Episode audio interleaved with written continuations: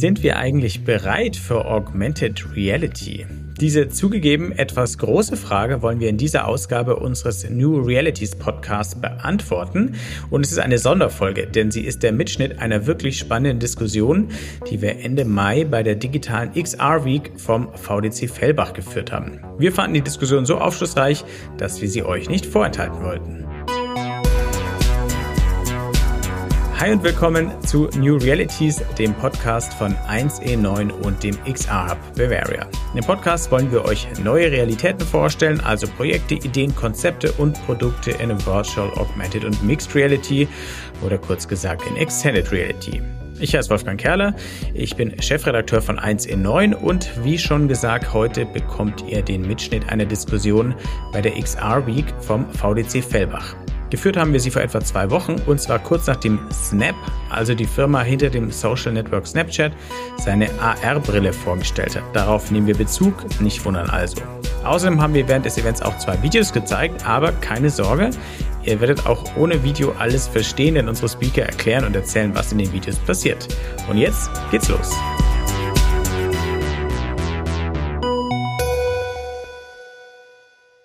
Worüber werden wir heute sprechen? Wir sprechen über die Hürden, die Augmented Reality noch auf dem Weg zum Mainstream nehmen muss. Wir klären, was es schon gibt an spannendem Content, was wir noch erwarten können.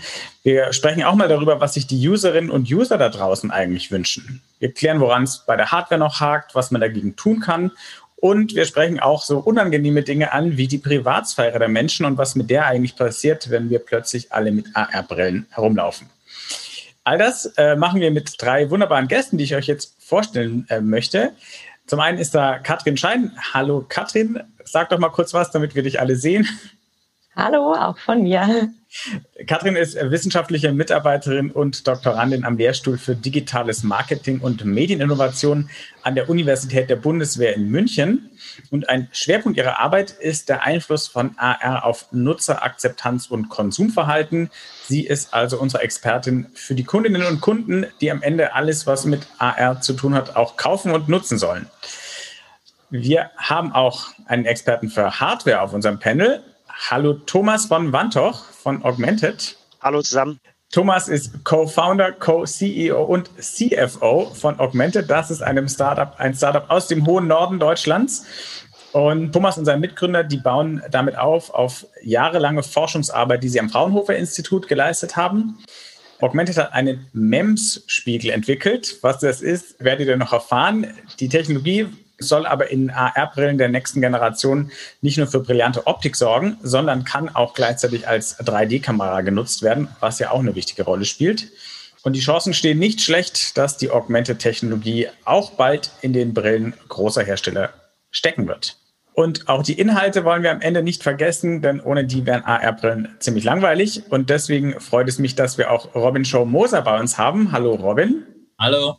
Robin ist Co-Founder und CEO von iCandy Lab. Das ist eine Firma, die schon seit 2017 interaktive Augmented Reality Lösungen für Kunden aus TV, Medien und Telekommunikation anbietet. Gerade arbeitet iCandy Lab zum Beispiel mit der Telekom an Inhalten für die Unreal Light.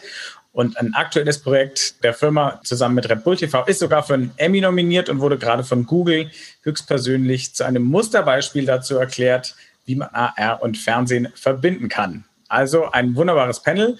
Noch ganz kurz zu mir. Ich heiße Wolfgang. Ich bin Chefredakteur von 1.9. Wir sind ein Medien-Startup aus München mit einem digitalen Magazin, einer Community-Plattform und einer ganzen Reihe von Events. Und bei uns geht es immer um neue Technologien, um neue Ideen und wie wir die einsetzen wollen und sollen. Und deswegen natürlich auch immer wieder um XR. Schaut gerne mal vorbei auf 1.9.community.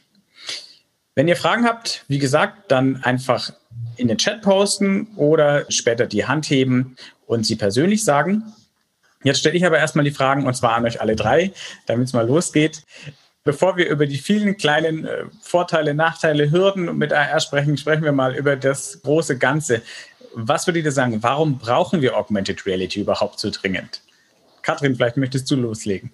Ich glaube, das kann man ganz kurz zusammenfassen. Und zwar brauchen wir AR, weil AR unser Leben einfach einfacher macht. Zu Hause, auf der Arbeit und auch für Unternehmen. Es ist nämlich so, dass wir im heutigen digitalen Zeitalter ja immer mehr Informationen erhalten, Informationen von allen Seiten. Wir schauen nicht nur Fernsehen, sondern sind nebenbei auch noch auf Social Media unterwegs. Das ist ja zum Beispiel dann auch Robins Thema.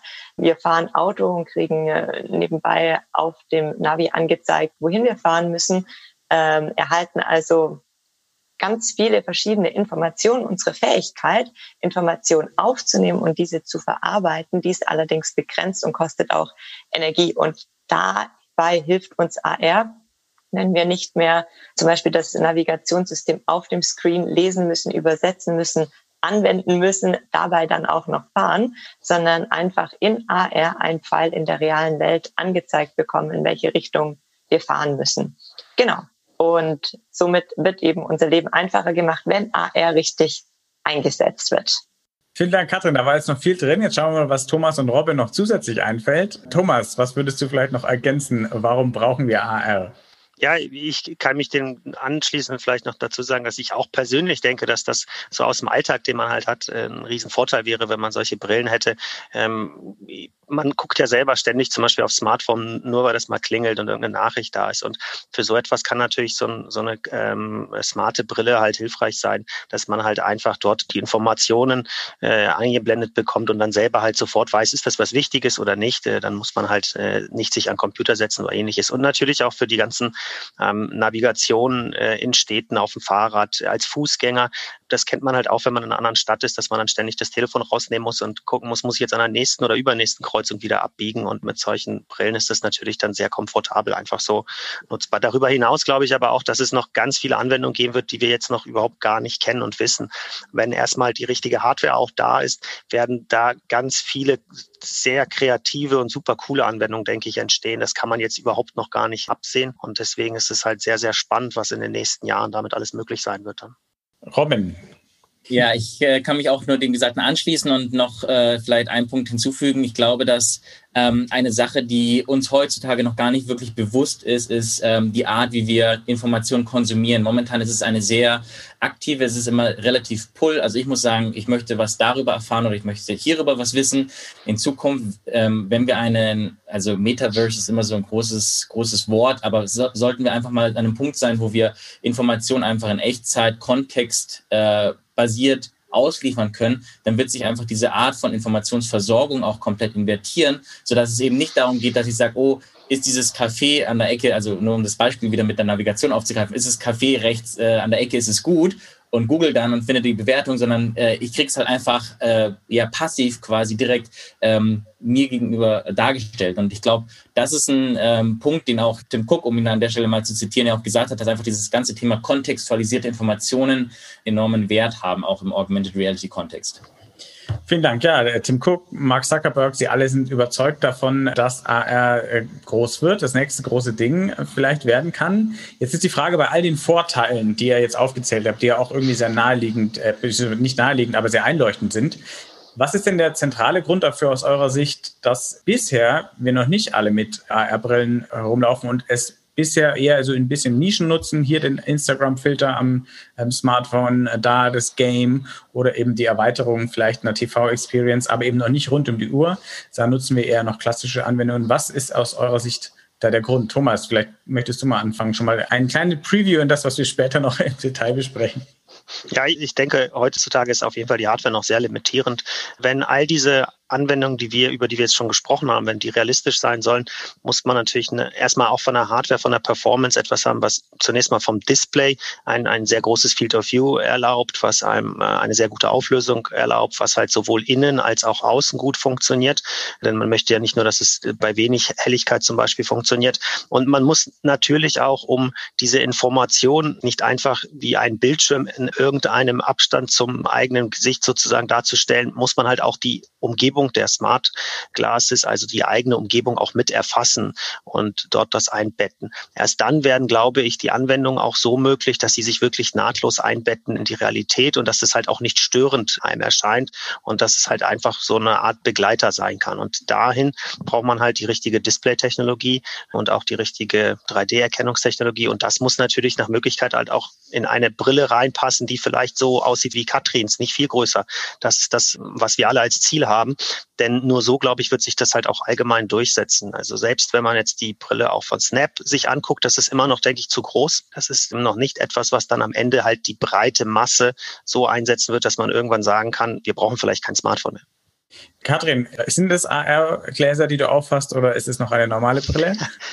tatsächlich noch die normale Brille. Wäre zu cool, wenn es schon AR wäre. Aber vielleicht hast du ja auch noch einen anderen Grund, vielleicht auch aus Nutzerinnen-Sicht, warum AR bisher noch nicht so groß ist, gerade wenn es um spezifische Hardware auch geht. Ja, da hat der Thomas eigentlich schon recht viel genannt, was ich vielleicht auch noch hinzufügen kann, nicht nur die Größe, sondern generell eben ähm, das Modische und vielleicht auch, dass es nicht zu auffällig, nicht zu abgespaced aussieht. Ähm, und ähm, hin, hinzu kommt, dass sich die Konsumenten natürlich auch noch an die AR gewöhnen müssen. Äh, dass es so in, gesellschaftlich akzeptiert wird, wenn man jetzt mit einer AR-Brille rumläuft, die offensichtlich eine AR-Brille ist und die Umgebung filmt, könnte man da auch negativ auffallen in der Gesellschaft, weil ja eben nicht gefilmt wird, was man selbst macht, sondern die ganze Umgebung aufgenommen wird und somit auch meine Mitmenschen, was dann auch oft zu Ablehnung führt im Umfeld. Mhm. Robin, fällt dir auch noch was ein? Also ich glaube, das Stichwort mit dem Formfaktor ist ein sehr gutes. Also auch jetzt das Thema nicht abgespaced oder das abgespacedes Design. Ich glaube, wenn man sich die Snap-Brille anschaut, so kann ich mir gut vorstellen, hier aus dem Cybertruck aussteigen und die Snap-Brille auf, aussetzen. Das geht schon alles so ein bisschen in so eine sehr punkige Richtung. Aber ja, ich meine, wir haben, es gibt ja sowas wie Focus zum Beispiel bei North, die eine sehr, sehr schönen Formfaktor meiner Meinung nach haben, die jetzt leider ja auch nicht mehr auf dem Markt sind, weil sie aufgekauft wurden. Aber ich denke, das geht in die richtige Richtung. Es ist halt einfach dieser Kompromiss aus, aus den drei verschiedenen Zielen. Ja, ich möchte ein Produkt haben, das leistungsfähig ist. Ich möchte es aber auch stylish haben und ich möchte es bezahlbar haben. Und ich glaube, so langsam bewegen sich alle drei äh, Variablen quasi in ein Zentrum vor sozusagen. Aber momentan natürlich noch mit irgendwelchen Einschränkungen ist es halt leider verbunden.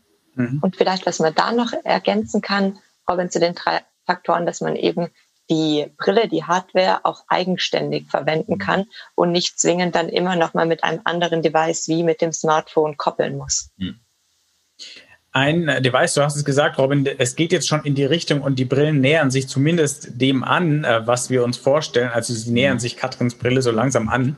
Das bringt uns gleich zu eurem neuesten Projekt, die Arbeit für die Nreal Light, die ja so eine Brille ist und sogar von den großen Telekom-Anbietern in äh, Deutschland gepusht wird, von Vodafone und der Telekom.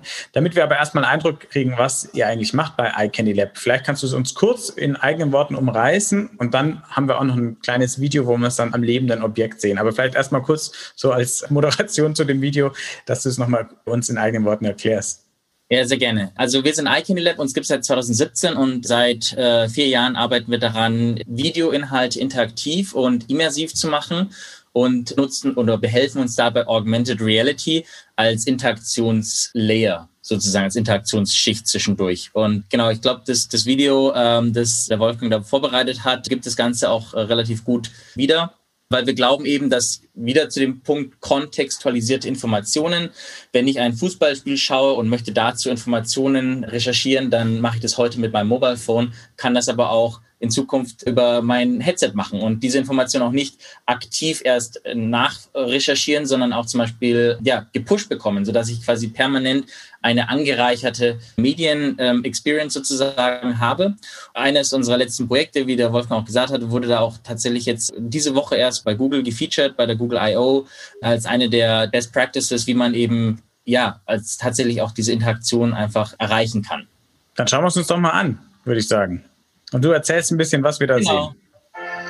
Genau, also das ist äh, ein kleiner Zusammenschnitt mit dem Best-of sozusagen von Use Cases, die wir gelauncht haben kommerziell. Das war ein Beispiel LGU Plus in Südkorea, ein Telco-Operator.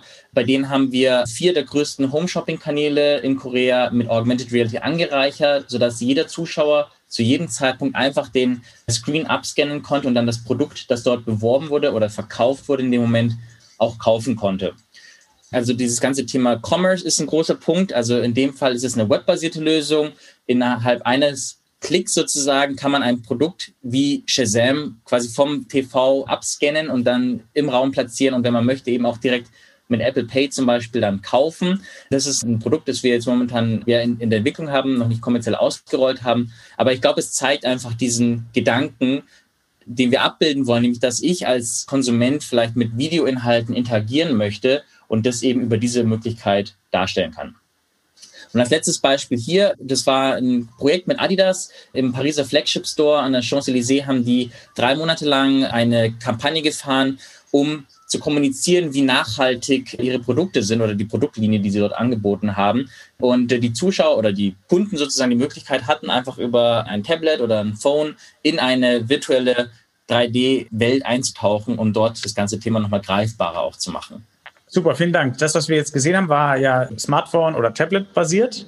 Jetzt habt ihr euch auch an eine AR-Brille ganz spezifisch quasi herangewagt. Unreal Light, die stammt von einem chinesischen Startup, ist von der Größe her ungefähr so wie eine normale Sonnenbrille. Man sieht ihr schon noch an, dass es keine normale Sonnenbrille ist, aber die Dimension ist so. Äh, die Telekom und Vodafone vertreiben sie hierzulande und ihr seid als Partner auch mit dabei. An was genau arbeitet ihr denn für die Enry Light und inwiefern macht denn so eine Brille vielleicht nochmal andere Dinge möglich als jetzt bisher AR mit Smartphone und Tablet?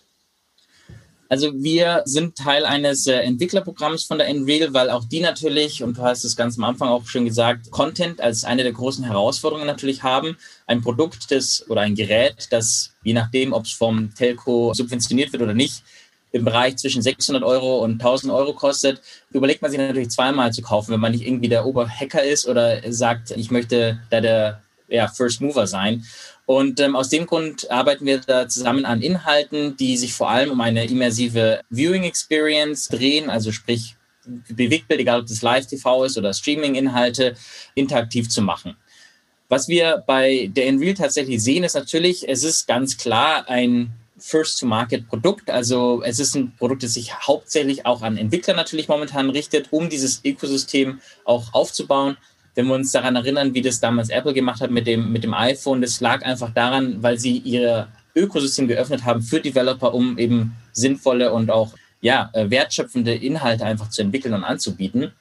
Ich glaube, dass der Launch von der Unreal Light wirklich so eine, so eine Signalwirkung hat, weil inzwischen also vor drei, vier Jahren, wo wir das erste Mal auf Messen waren, da hieß es immer noch, ja, okay, was ist denn AR? Und ach, das VR hat schon nicht funktioniert, warum soll das jetzt klappen?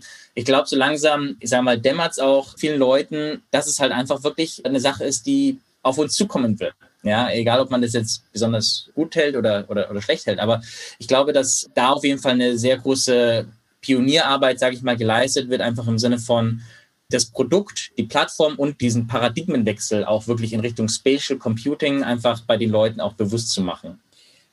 Die Enrelight, die ersten Reviews gibt es ja inzwischen, die sind so gemischt. Einerseits äh, kriegt die Hardware durchaus Lob dafür, wie sie ähm, funktioniert. Andererseits heißt es, dass äh, zum Beispiel der Content noch ein Problem ist, dass es fehlt, dass ein Tracking im Raum noch nicht so richtig funktioniert. Also da noch viele, viele Ecken und Kanten, sage ich mal, die wahrscheinlich Apple bei einem Produkt nicht mit auf den Markt bringen würde. Aber du hast ja gesagt, es ist so ein Signal, hey, sowas ist möglich und auch große Firmen trauen sich an sowas ran und das dann auch äh, zu vertreiben. Insofern ist es vielleicht auch eine Art Testballon. Aber gerade weil die Hardware noch nicht so ideal ist, lass uns mit dir sprechen, Thomas, weil genau diese Kritikpunkte, die auch die Unreal Light immer noch quälen, dass das besser wird, daran arbeitet ihr. Und wir schauen uns aber auch mit dir erstmal ein Video an, wozu du, glaube ich, ganz gut uns erklären kannst, was Augmented eigentlich da entwickelt hat. Und zwar auch so, dass es nicht nur quasi die Nerds verstehen, sondern mit dem Video verstehen wir das alle. Ja, gerne. Und dann starten also, wir das einfach mal wir bei äh, Augmented arbeiten an ultrakompakten Displaylösungen eigentlich. Und äh, unser Ziel ist es, diese Displaylösungen für solche Brillen, wie wir sie hier sehen, ja, zu entwickeln und mit Partnern dann auch dort zu integrieren. Das Ziel ist tatsächlich, dass man vielleicht so etwas ähnliches, was Nreal jetzt äh, als Version hat, wirklich nochmal viel, viel kleiner macht und auch dann autark macht, sodass kein Kabel beispielsweise notwendig ist. Und dass diese Lösung dann auch sich so einbettet mit der Brille und der Umgebung, dass die Inhalte auch an den richtigen ja, Positionen Position sozusagen dann auch dargestellt werden. Wie machen wir das? Hier sieht man das in diesem Video. Das ist ein kleiner Spiegel, der ist nur ein oder zwei Millimeter groß und dieser Spiegel kann sich aufgehängt an solchen kleinen Bändchen um zwei Achsen herum bewegen. Wenn ich jetzt da einen Laserstrahl drauf lenke, lenkt halt dieser Spiegel diesen Laserstrahl ganz schnell in zwei Richtungen ab und scannt damit eine Fläche ab. Und wenn das halt ganz schnell geschieht und dieser Laserstrahl auch noch gleichzeitig alle Farben kodieren kann, also der moduliert werden kann, synchron zu dieser Bewegung dieses Spiegels kann ich damit Videoinhalte erzeugen. Und der Vorteil an diesem Ansatz ist, dass das ultra kompakt werden kann. Ich kann also aus so einem kleinen Spiegel, durch die Bewegung des Spiegels, kann ich dann halt ein großes Feld abscannen und halt ein großes Bild erzeugen. Ähm, der Spiegel muss dann am Ende mehrere zehntausend Mal pro Sekunde in beiden Achsen sich hin und her bewegen und die Laser müssen dann halt entsprechend schnell geschaltet werden.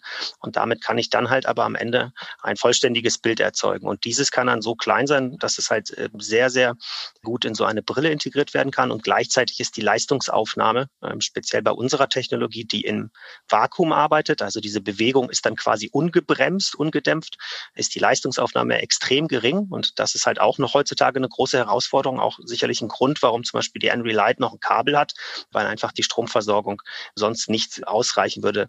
Und ja, das ist das, woran wir jetzt arbeiten, damit es halt auch nochmal kleiner, kompakter wird und tatsächlich so, dass es halt nicht nur für Entwickler und die First Mover interessant ist, sondern halt auch für letztendlich ähm, früher oder später dann hoffentlich alle ist. Ich glaube, da kamen jetzt ganz viele Punkte drin vor, was durch diese Technologie besser sein wird als jetzt. Bild besser, höhere Akkulaufzeit, brauchst kein Kabel mehr. Das Ding wird auch nicht so heiß wie heutige Brillen zum Teil. Da stellt sich natürlich die Frage, wann können wir mit Brillen rechnen, die diese Dimensionen haben und in denen dann auch eure Technik drin steckt? Habt ihr da vielleicht schon eine Roadmap? Ja, wir haben natürlich eine Roadmap auch mit unseren Partnern und Kunden. Man ähm, kann natürlich, ja, gerade die großen Firmen, die lassen sich da natürlich überhaupt nicht in die Karten schauen. Ich kann dann deswegen da auch nicht zu viele Details geben, aber es wird schon auch noch etwas dauern. Also wir rechnen so mit, mit 23, 24 mit so wirklich kompakten kleinen Lösungen. Davor wird es sicherlich halt auch Varianten geben, die ein bisschen größer sind, so ähnlich vielleicht wie die Snap auch Nachteile haben, nicht so lange Laufzeit. Aber dass es halt richtig klein kompakt ist, das wird äh, noch etwas dauern. Genau. Aber es ist halt auch nicht so weit weg, dass man sagen kann, da muss man jetzt noch Ewigkeiten drauf warten. Und es und gibt gerade in den letzten Monaten auch vielleicht auch nochmal einen ordentlichen Push in die ganze Richtung. Also das fängt halt jetzt auch richtig an, nochmal äh, Fahrt und Dynamik aufzunehmen. Genau, das wäre noch meine Frage gewesen. Wie nehmt ihr denn so den Markt wahr? Wird da jetzt wirklich sozusagen Geld in die Hand genommen, um solche Lösungen auch zu entwickeln oder sind wir noch in einem vorsichtigen Herantasten? Also man sieht, glaube ich, ja auch durch Snap zum Beispiel, dass da total die Dynamik drin ist, weil das natürlich auch eine Chance ist für viele andere Player. Es gibt ja etabliert letztendlich Smartphones als Ökosysteme auch. Solche Brillen, wenn sie mal so weit sind, dass sie halt auch autark ohne Smartphone funktionieren, ermöglichen natürlich auch vielen anderen großen Firmen auch, die vielleicht in anderen Bereichen als jetzt bei Hardware sehr stark sind, auch ein Eintrittstor, um vielleicht ein neues eigenes Ökosystem aufzubauen. Und gleichzeitig sind natürlich die etablierten Smartphone-Hersteller zum Beispiel natürlich auch interessiert, dass falls das mal das Smartphone ersetzt, das nicht ihren Markt völlig äh, zerstört, sodass sie halt auch eifrig daran arbeiten. Das heißt, es ist schon eine gewisse Dynamik, es ist ein starker Wettbewerb, auch verschiedener Technologien und alle versuchen natürlich genau diese kleine, perfekte Consumer-Lösung letztendlich zu finden. Du, wir haben eine Frage aus der Audience äh, von Christoph, die ich gleich an dich weiterleite, denn ja, da geht es um Hardware. Die Frage ist, ob AR out of the cloud mit 5G oder dann vielleicht auch 6G sogar schon den Durchbruch bringen kann, weil man dann ja die Rechenleistung sozusagen in die Cloud auslagern kann und dann nicht mehr so viel Rechenleistung, auch nicht mehr vielleicht so viel Akkukapazität in der Brille benötigt. Ja, ich meine, das ist natürlich die Vision ganz am Ende, würde ich auch denken. Und mm, dass man halt, letztendlich muss man sagen, das Smartphone, das wir heute haben, ist ja eigentlich ein Display. Das kann man dann mit der Brille realisieren und halt auch eine Eingabemöglichkeit und eine Recheneinheit. Für die Eingabemöglichkeit muss man sich natürlich auch für die Brillen was einfallen lassen. Wie kann ich gut mit denen kommunizieren, sie steuern? Also beispielsweise über Sprache oder Gestensteuerung. Mhm. Und dann kann ich natürlich über 5G, auch 6G, kommt natürlich dann ein bisschen auf die Verfügbarkeit an und auch tatsächlich die Latenzen, kann man das Ganze natürlich von den rechenintensiven Sachen und dann natürlich auch durch die ganze Connectivity in die ganzen Social Media Anwendungen, kann ich das natürlich über die Cloud eigentlich besser abbilden. Und klar, das ist am Ende letztendlich auch das, was wir denken, was sich dann irgendwann als, als die Lösung entwickeln wird, dass das möglicherweise auch in der Cloud dann nur noch gerechnet wird. Aber es ist sicherlich noch ein weiterer Weg denke ich. Jetzt haben wir Content, haben Hardware besprochen. Jetzt reden wir mal über die Menschen da draußen. Katrin, wir haben schon gehört, du beschäftigst dich damit. Was erwarten die Leute eigentlich von AR? Vielleicht kannst du noch mal kurz deinen Forschungsschwerpunkt für uns umreißen. Genau, also in meiner Forschung beschäftige ich mich eben, wie du eingangs schon erwähnt hattest, mit dem Einfluss von Augmented Reality auf Nutzerakzeptanz und Konsumentenverhalten. Was an dem Thema AR interessant ist, weil die Disziplin ja doch recht neu ist, ist auch, dass wir viel disziplinübergreifend machen. So hatten wir zum Beispiel ein konkretes Beispiel zum Thema Nutzerakzeptanz, das ich mir angeschaut hatte. Was sind denn noch Akzeptanzbarrieren im Enterprise AR-Bereich? wenn AR im Unternehmen eben eingeführt wird. Was führt dazu, dass die Arbeiter die AR-Brille annehmen oder eben ablehnen die Arbeit mit AR. Und davon lässt sich ganz viel auch auf den Konsumentenbereich übertragen. Also das so als ein Punkt. Ein weiterer Schwerpunkt ist generell einfach herauszufinden, was braucht denn eine AR-App, um als gute App vom Konsumenten wahrgenommen zu werden? Wie wir jetzt auch schon ein paar Mal gesagt haben, dass die App dann eben letztendlich auch einen wirklichen Mehrwert bietet. Das sind dann so Aspekte wie das virtuelle Objekt ist realistisch in die Umgebung eingebettet. Die reale Welt wird erkannt. Das virtuelle Objekt wird entsprechend in der richtigen Größe eingeblendet. Das sind viele kleine Faktoren, die einem eigentlich ganz logisch erscheinen, aber doch noch nicht immer umgesetzt werden. Und zum Beispiel bringt mir die IKEA-App ja nur wirklich was, wenn ich mein Möbelstück in mein Wohnzimmer stelle, das Sofa dann auch tatsächlich auf dem Boden steht, nicht in der Luft schwebt, in der richtigen Größe angezeigt wird und ich auch noch die anderen Elemente im Raum sehen kann und somit sehe, passt das Sofa denn dann wirklich in mein Wohnzimmer. Warum ist das relevant? Wenn die App dann so weit funktioniert, Konsumenten die App auch gerne nutzen und gut nutzen können, dann hilft es den Konsumenten dabei, bessere Kaufentscheidungen zu treffen. Oft ist man dann auch zufriedener mit den Kaufentscheidungen, weil eben Faktoren ausschlaggebender sind wie die Farbe, der Fit und nicht nur zum Beispiel die Entscheidung über den Preis getroffen wird, was ein langfristig dann ja nicht zufriedener macht, ob man jetzt fünf Euro mehr oder weniger für das Produkt bezahlt hat. Dann kommen wir doch gleich auf deinen ersten Forschungsschwerpunkt zurück. Du hast gesagt, du hast erforscht, woran liegt es, dass die Belegschaft in einem Unternehmen AR annimmt oder eben nicht. Woran liegt es denn, wenn es nicht angenommen wird? Also natürlich liegt es auf der einen Seite noch an der Hardware. Gerade im Enterprise AR ist ja die HoloLens ein großes Thema. Die ist einfach noch sehr groß, auch die HoloLens 2 noch zu schwer, die Battery Power reicht nicht für eine acht Stunden Arbeitsschicht. Das mal so offensichtliche Themen aus der Hardware, über die wir schon gesprochen haben. Was aber noch relevanter ist und auch bleiben wird, wenn es die richtige Hardware gibt, sind andere Aspekte, wie zum Beispiel Ängste vor negativen psychologischen Auswirkungen, vielleicht auch eine Überforderung bei der Nutzung durch die Einblendung von vielen virtuellen Elementen. Sicherheitsbedenken haben viele Arbeiter geäußert, nämlich das Risiko, dass man eben durch die AR-Einblendungen abgelenkt ist und so zum Beispiel beim Rückwärtslaufen Treppen übersieht und stolpert. Ein weiterer Faktor sind Hygienefaktoren, wenn man das Device untereinander austauscht und auch einfach bedenken, dass fehlerhafte Infos eingeblendet werden und ganz groß, und das gilt genauso für den Konsumentenbereich natürlich auch, Datensicherheit und die Privatsphäre. Privatsphäre sprechen wir gleich noch an. Ähm, zuerst noch auch eine Frage aus der Runde. Gibt es Unterschiede in der Akzeptanz von AR durch private und berufliche Nutzer? Also trifft das, was du gerade genannt hast, vielleicht auch auf die privaten User äh, zu oder gibt es da nochmal andere Faktoren? Genau, also was sicherlich auch auf den privaten Nutzer zutrifft, ist eben die Datensicherheit, die Privatsphäre, genauso psychologische Aspekte wie Überforderung durch zu viele Informationen. Auch die Ablenkung ist im privaten Bereich ein Thema. Wir haben in der Studie eben zum Beispiel auch herausgefunden, dass wenn man noch nicht so familiar mit AR ist, dass man sich nur auf die virtuellen Elemente konzentriert und die reale Welt dann teilweise sogar ausblendet.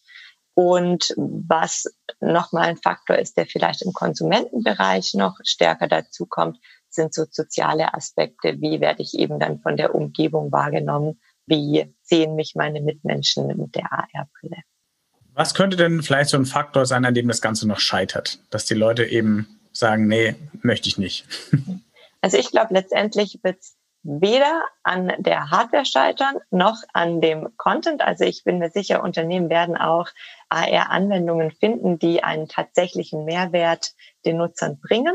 Was wirklich noch ein kritischer Aspekt ist, ist die Privatsphäre tatsächlich und auch ethische Aspekte in der Nutzung von AR. Also wie weit gehen wir, nutzen wir alles, was eine AR-Brille könnte oder wie nutzen wir es so, dass sich alle Nutzer damit auch wohlfühlen. Also eher so in der Denke der Menschen und auch in der, ja, am Ende in der Akzeptanz und der Nutzung.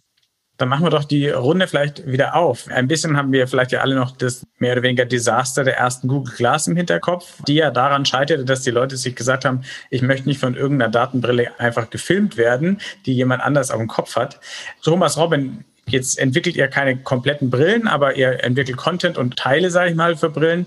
Inwiefern macht ihr euch denn Gedanken auch über diesen Schutz der Privatsphäre und habt vielleicht auch Ideen, wie man das lösen könnte? Und Katrin, vielleicht hast du ja auch schon Ideen, wie man diese Bedenken ausräumen könnte. Ja, ich meine, von der Hardware kann man vielleicht sagen, wird wahrscheinlich natürlich schon so sein, dass da auch Kameras verbaut sind. Wahrscheinlich aber auch, dass es vielleicht dann auch von der Privatsphäre halt, ähm, ähm sagen wir mal, akzeptabler 3D-Technik. Also das heißt, eigentlich möchte man ja die Inhalte ja richtig in 3D-Raum platzieren. Die virtuellen Objekte sollen ja in richtigen Stellen sein. Das heißt, das ist dafür absolut notwendig. Und grundsätzlich ist so eine 3D-Technik erstmal nur eine Art Computerbild. Das heißt, es ist eigentlich nicht vergleichbar mit einem normalen Bild, was man halt erzeugt. Und das denke ich zum Beispiel ist auch von der Hardware eine Möglichkeit, Möglichkeit halt, um den Leuten Angst zu nehmen. Also es ist halt die Frage, ob am Ende da wirklich Kameras drin sein müssten. Äh, kann natürlich sein, dass man es auch möchte, weil man ja, das Smartphone nutzt man einfach auch viel zum Fotografieren. Und wenn man das jetzt dann am Ende ersetzen würde, ja, womit würde man dann Fotos machen? Also eigentlich ist das sicherlich auch in irgendeiner bestimmten Art und Weise gewünscht, aber so rein jetzt für so eine, für so eine Brille auch dann vielleicht, naja, um die Inhalte richtig darzustellen, wäre es nicht mal unbedingt notwendig. Und ich denke, sonst ist es natürlich auch wichtig, bei Google Glass ist halt auch einfach die ganze Art und Weise, wie dieses Produkt auch vielleicht beworben wurde oder wie es dann wahrgenommen wurde, sehr falsch falsch gewesen. Man hat es dann halt sehr darauf gelenkt, dass das halt man damit die Umgebung erfassen kann und ähnliches. Eigentlich stellen wir uns eine AR-Brille so vor als einen persönlichen Assistenten für einen selbst, jetzt nicht um irgendwie die ganze Zeit die Umgebung zu beobachten, sondern nur das zu machen, damit man selber halt irgendwie, auch so wie Robin das vorhin gesagt hat, dass man in dem Kontext, in dem man gerade ist, die Informationen bekommt, die für einen nützlich sind, ohne dass man jetzt irgendwie das Ziel hat, damit alles zu beobachten oder ähnliches. Also das ist halt auch ein bisschen so die Auslegung. Es gibt natürlich auch Konzepte, wie man bei Kameratechnik auch letztendlich äh, anonymisieren kann. Das könnte man halt auch in Chip-Technologie umsetzen, wäre auch eine Möglichkeit, die man da nutzen kann. Ich glaube, um das noch zu ergänzen, also was wir versuchen als Firma ist natürlich auch solche Bedenken auch mit einfließen zu lassen in der Produktentwicklung an sich. Das heißt, wenn wir irgendwelche Sachen in der Cloud verarbeiten, dann stellen wir sicher, dass da äh, zum Beispiel keine privaten Daten oder auch privaten, letztendlich ist es ein Foto auch, dass man dann theoretisch in die Cloud schicken würde, ähm, dass das entsprechend dann auch gecroppt wird, damit nur die relevant für uns relevanten oder für den Use Case relevanten Daten auch verarbeitet werden und irgendwohin geschickt werden. Meine Hoffnung an der Stelle und da hat die Katrin vielleicht auch gegensätzliche Zahlen oder Informationen. Meine Hoffnung ist einfach, dass sich auch natürlich vom Nutzerverhalten inzwischen in den letzten Jahren sich da einfach viel geändert hat. Also die Google Glass 2000 dann war das 15 oder 14 irgendwie in den Dreh, muss man natürlich auch sagen, das war halt einfach ein totaler Innovationsvorstoß, mit dem keiner gerechnet hat und damit natürlich auch sehr wichtige gesellschaftliche Debatten initiiert hat, wie zum Beispiel Privatsphäre in diesem Kontext. Wenn wir jetzt ins Jahr 2021 springen, ist es aber so, dass die Realität natürlich gerade bei vielen jüngeren Nutzern und Nutzerinnen einfach so ist, dass die Kamera ein wesentlicher Bestandteil des Alltags einfach ist. Ja, egal ob das jetzt bedeutet, dass ich die ganze Zeit mit Snapchat irgendwelche lustigen Selfies mache oder aber auch die ganze Zeit äh, irgendwelche Sachen filme, fotografiere. Ich sage mal, diese gesamte ethische Debatte beiseite, glaube ich einfach, dass der Umgang mit Video oder grundsätzlich Fotos, diesen neuen Technologien einfach ein anderer ist, sodass ich halt auch hoffe, dass wenn solche neuen Use Cases dann auch entwickelt werden und, und Hardware auch auf den Markt kommen, dass es halt dann einfach nicht in diese dämonisierende Rolle gerät, in einem Sinne von, wir werden hier jetzt alle überrollt mit permanenter Überwachung, sondern einfach der Mehrwert halt einfach überwiegt. Da schließe ich mich dir an, Robin. Ich glaube, das ist auch ganz stark eine Generationssache, wie mhm. man mit dem Thema Privatsphäre umgeht und auch eine kulturelle Sache. Also ich glaube, wir in Deutschland haben da auch größere Hürden nochmal als in anderen Ländern bezüglich Privatsphäre und Datensicherheit. Und ich glaube, es ist auch einfach ganz wichtig, in dem Bereich eine gewisse Transparenz zu schaffen und den User einfach auch aufzuklären, wie funktioniert das denn genau, welche Daten werden verwendet, genauso wie ihr beide das jetzt auch gerade schon angesprochen habt. Und wir hatten ja eben auch gesagt, das Thema Privatsphäre anderer Personen, dass das eben ein großes Thema ist. Da wäre es vielleicht auch eine Idee, das einfach eben kenntlich zu machen. Nimmt mein Gegenüber denn jetzt gerade was auf, wenn ich mit ihm spreche? Oder läuft überhaupt keine Kamera? Also, dass man einfach so eine Sicherheit hat. Also ein bisschen wie das Rotlicht bei Fernsehkameras. Ganz genau. Wir haben das Wort Ökosystem viel schon vorhin, denn natürlich, wir sind uns, glaube ich, alle einig, es braucht gute Hardware, um erfolgreich zu sein. Aber wir kennen ja aus anderen Märkten, zum Beispiel bei Spielekonsolen in der Vergangenheit, dass die beste Hardware alleine nicht reicht, um sich wirklich durchzusetzen, sondern man braucht Inhalte, man braucht ein Software-Ökosystem. Gerade wenn man sich überlegt, dass AR-Brillen irgendwann vielleicht Smartphones oder Laptops ersetzen, da wird die Liste an Apps und an Software, die dann die Nutzerinnen und Nutzer haben wollen, sehr, sehr lang. Ja, das reicht dann wirklich von Office über YouTube bis zu den neuen AR-Anwendungen, die man so braucht. Was heißt es denn für kleinere neue Player? Können die da noch in den Markt reinkommen überhaupt? Haben die je die Chance, so ein Ökosystem aufzubauen? Oder ist eigentlich schon klar, dass am Ende dann auch hier die Googles, Facebooks, Apples und Microsofts dieser Welt ähm, einfach die größten Player sein werden? Was wäre da eure Einschätzung? Ich persönlich denke, dass das auf jeden Fall eine Chance ist, die man halt ergreifen kann. Aber sicherlich ist es so, dass so ein Ökosystem aufzubauen auch nicht ganz einfach ist. Also das, ähm, aber man könnte sich schon zum Beispiel vorstellen, dass in Europa mit einer europäischen Initiative, wo vielleicht mehrere Unternehmen daran arbeiten, wie baut man dann eigentlich so ein, so ein Ökosystem für solche AR-Brillen halt auf mit vielen auch größeren Partnern, dass das doch gelingt, mal wegzukommen von dem reinen iOS- und Android-System vielleicht. Das, äh, und man sieht ja auch Vorstöße, ich denke sowas wie Snap, das ist ja auch sowas in die Richtung. Sie wollen ja auch eine eigene Plattform vielleicht erstellen, die jetzt halt nicht immer laufen muss auf dem iOS und vielleicht auch nicht auf dem Android. Also da gibt es, denke ich, schon Chancen. Aber letzten Endes wird es natürlich auch schwierig sein, für einen ganz kleinen Player alleine äh, irgendwie das Marketing hinzubekommen und, und dann halt so ein Ökosystem aufzubauen gegen diese Größen, die natürlich ja auch wissen, dass das sehr lukrativ sein kann, sehr interessanter Markt ist für, für all ihre Kunden und deswegen natürlich da auch ganz viele Aktivitäten selbst haben ich glaube auch, die Chance, die wir sehen, also allein so ein Fakt wie das Unreal als relativ kleines Startup, sage ich mal, mit eingeschränkten finanziellen Möglichkeiten gegen einen Player wie Magic Leap, die zu dem Zeitpunkt schon mehrere Milliarden ein Funding gehabt haben, ohne auch nur ein Produkt verkauft zu haben oder verschickt zu haben, zeigt, glaube ich, so ein bisschen die Dynamik. Und ich glaube aber letzten Endes ist es so ein sehr zweischneidiges Schwert, weil ein Problem ist natürlich grundsätzlich Fragmentierung, gerade für Content-Ersteller. Wenn ich natürlich dann gleichzeitig für mehrere Plattformen entwickeln muss und wenn wir jetzt fünf Jahre oder sechs Jahre zurückdenken, nee, ich glaube 14 Jahre sogar schon zurückdenken, an das erste iPhone und das Ökosystem mit Apps, wo es dann einfach hieß, okay, wir, man fokussiert sich erstmal auf eine Plattform, weil einfach der Entwicklungsaufwand relativ groß ist. Und wenn ich das dann für mehrere Plattformen gleichzeitig machen muss, dann geht es natürlich relativ schnell exponentiell nach oben. Und ähm, das sehen wir jetzt natürlich auch, ehrlich gesagt, bei unseren Applikationen und auch wenn wir mit Kunden sprechen, was ist da der beste Mittelweg, um halt auch wirklich eine breite Masse zu erreichen.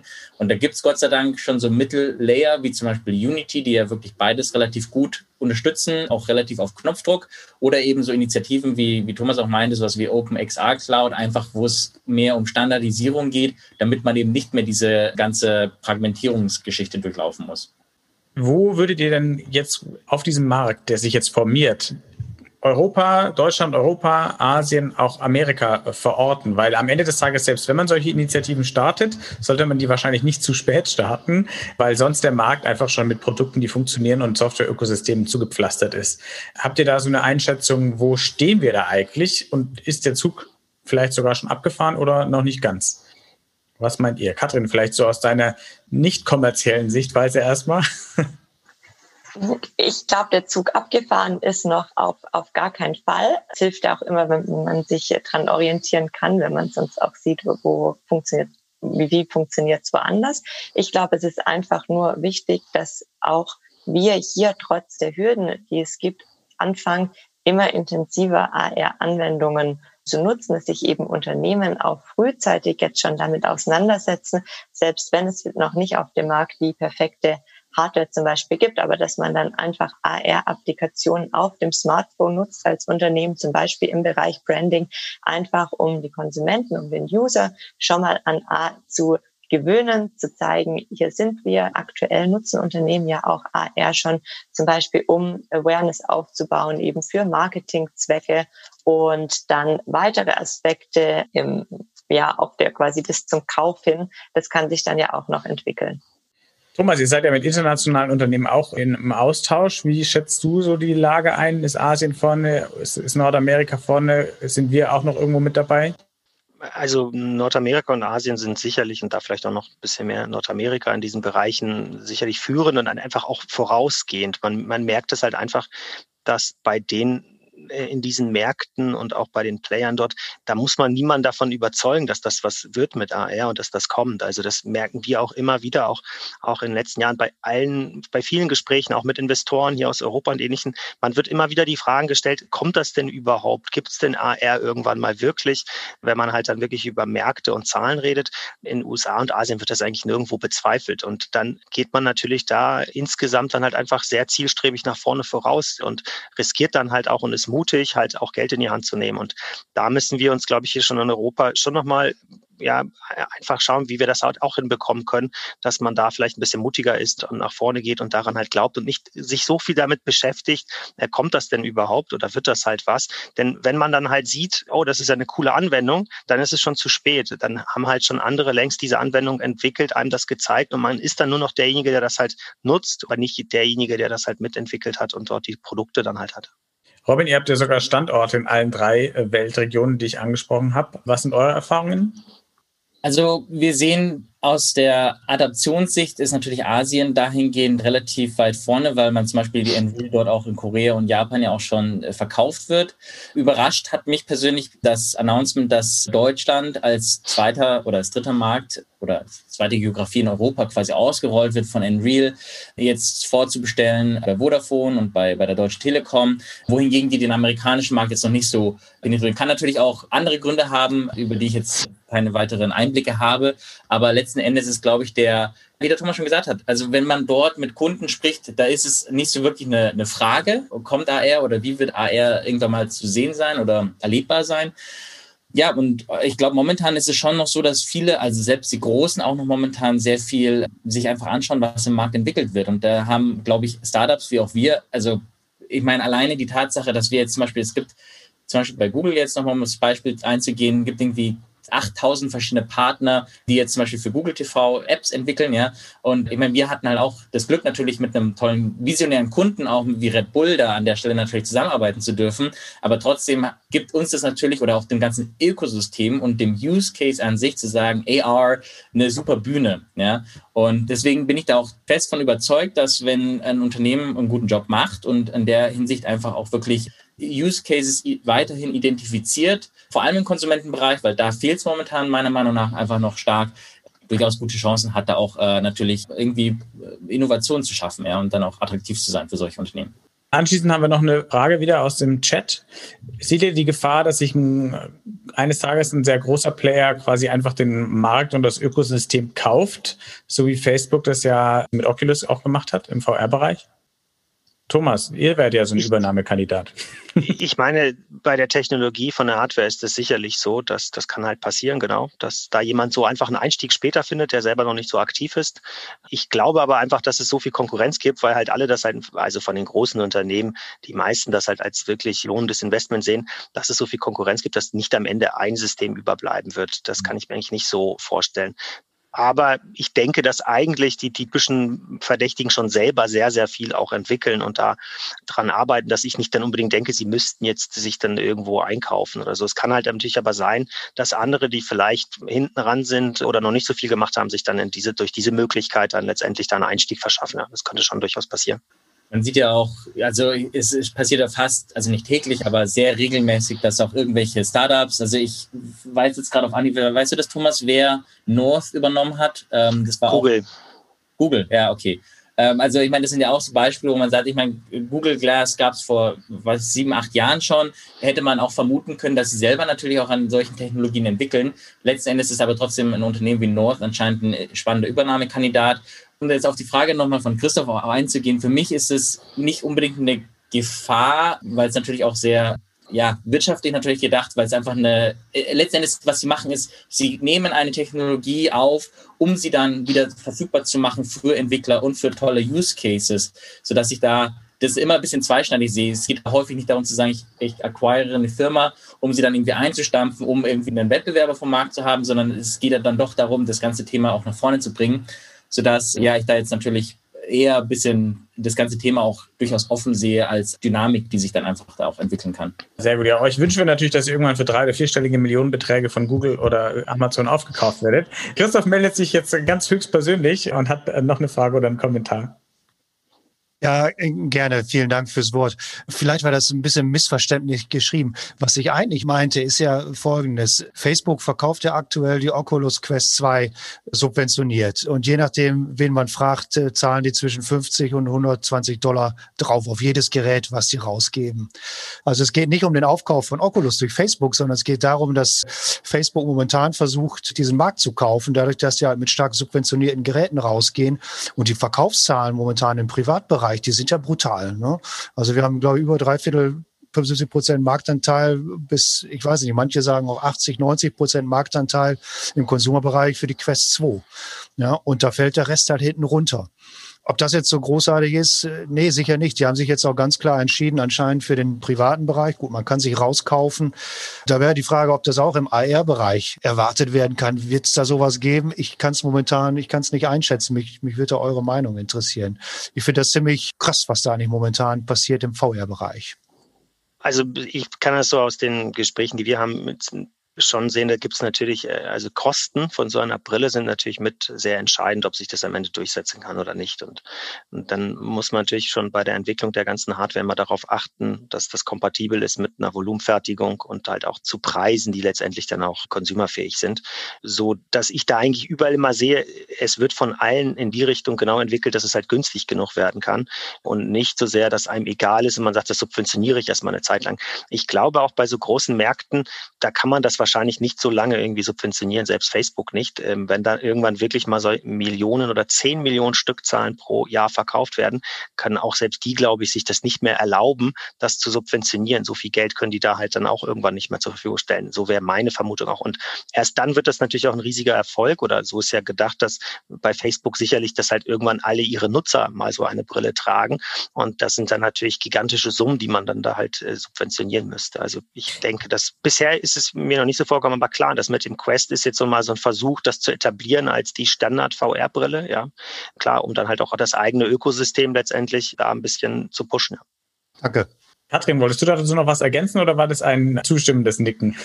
Es war ein zustimmendes Nicken und wollte vielleicht noch ergänzen, dass der Unterschied bei AR und VR ja eben auch oder der große Unterschied ist, dass die VR-Brillen ja eigentlich schon relativ ausgereift sind und VR nur in bestimmten, also situativ vom Nutzer verwendet wird, wohingegen die AR-Brille ja quasi unser neues Smartphone werden soll, dass man kontinuierlich nutzt und irgendwie auch in jeder Situation trägt und somit da auch nochmal die Anzahl an Nutzern nochmal ein anderes Level ist.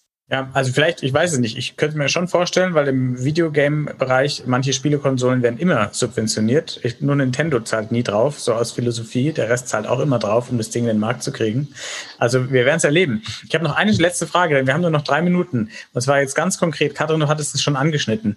Was würdet ihr denn jetzt all den äh, deutschen und europäischen Mittelständlern, Konzernen und Startups raten? Wie sollten die sich vielleicht jetzt mit dem Thema AR beschäftigen? Auch aus verschiedenen Branchen. Vielleicht hat jeder von euch ein Beispiel, wie eine bestimmte Branche sich da aufstellen sollte, damit dann am Ende nicht alle überrascht sind, dass plötzlich AR da ist und wieder keiner was vorher mitgekriegt hat. Robin, vielleicht kannst du mit Blick auf die Medien- oder Marketingbranche was sagen. Sehr gerne. Also ich glaube, jetzt ist der Zeitpunkt, wo man auch dieses Momentum nutzen kann, als Innovator auch wirklich Use Cases auszuprobieren, zu sehen, was funktioniert. Es gibt Gott sei Dank auch schon sehr viele gute Beispiele, was im Markt funktioniert und was nicht so gut funktioniert.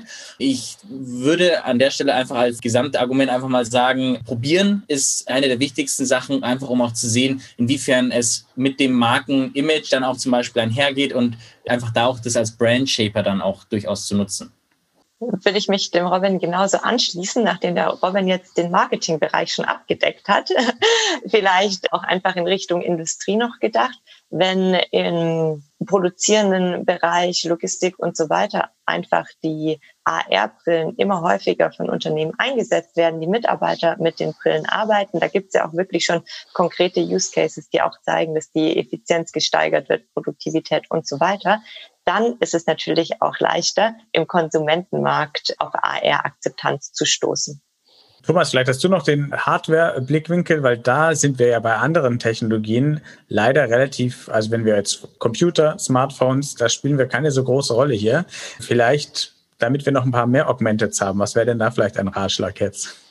Ja, ich kann auch nur einfach alle Unternehmen ermutigen, mitzumachen, letztendlich auch, weil es wieder eine neue Chance ist. Es sind halt neue Hardware-Systeme, die viel mehr auch aus dem Optikbereich kommen. Das heißt, da haben wir eigentlich zum Beispiel auch mit Deutschland also eigentlich eine sehr gute Optikindustrie.